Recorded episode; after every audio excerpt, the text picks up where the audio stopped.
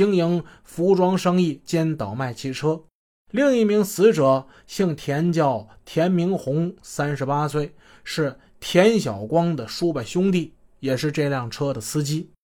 公安民警们很快就找到了田小光的妻子，女人被丈夫遇害这一消息给惊呆了，那真如是晴天霹雳呀！女人向警察哭诉，那辆桑塔纳。是丈夫今年七月花了九万块从河南洛阳买回来的，想在车行给他卖掉。她跟田红明是昨天早上六点从家开车走的，四点多的时候，她多次传呼丈夫，但是丈夫一直没有回音。田吉说，田小光身上带着现金两百多元，左手戴着一条二十四 K 金镶蓝宝石的戒指，这枚戒指。价值三千多元，他的右手呢戴着一条坦克链式的金手链，这条金手链价值九千多元。作为一名二手倒卖车者，那么这两件价格昂贵的首饰戴在手上，是否是由于他露富而使犯罪分子见财起意，实施抢劫的呢？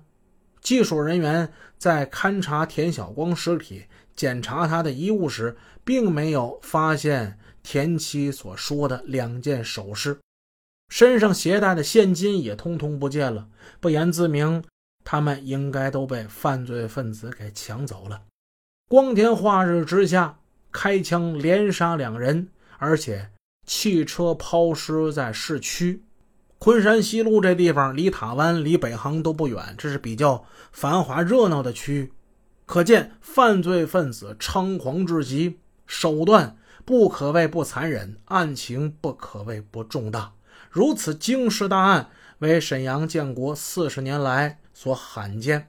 根据市委市政府关于侦破此案的指示，市公安局迅速成立了由局长常竹武为组长，副局长韩广生为副组长的破案指挥部，刑侦支队。支队长于灵顺亲自督战，现代刑侦科学技术为刑事侦查指明方向，提供线索和罪证，这是打击刑事犯罪的有力法宝。刑警支队副支队长刘景伦带领技术处的工作人员们，利用各种高科技手段，对910案件现场提取到的手枪弹头和弹壳进行了检验。早在二十世纪二十年代初，西方的弹道学专家就揭开了一个奥秘：由于枪支膛线的作用，每支枪都会在它所射出的枪弹上留下不可磨灭的痕迹。那么，根据这一点，就可以判断杀人的枪弹是不是由某一支枪上发射出来的，进而就能追查到该枪的持有者，或者有条件接触到该枪的人的头上。技术处将现场提取到的三枚弹壳进行了比对，技术员们认定这三枚弹壳是由同一支手枪射击出来的。将现场提取到的五枚弹头进行了比对，认为有四枚弹头是由同一支手枪射击出来的。技术员们综合了各方面勘查的情况之后，认定。犯罪分子总共应该是开了六枪，开了六枪，为什么在现场却只发现了三枚弹壳、五枚弹头？分析认为，部分的弹壳、弹头有被犯罪分子取走，或者是在移动尸体的时候有遗失。使用7.62毫米手枪弹的枪支应该为五四式手枪，当然也可能是五一式手枪。因为二者采用了同一设计图纸，不管这枪是五四式手枪还是五一式，它都是军用手枪。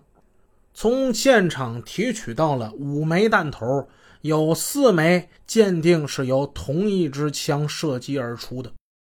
那么，岂不是说，除了这把五四式手枪，还有可能有另一支枪参与了本次作案？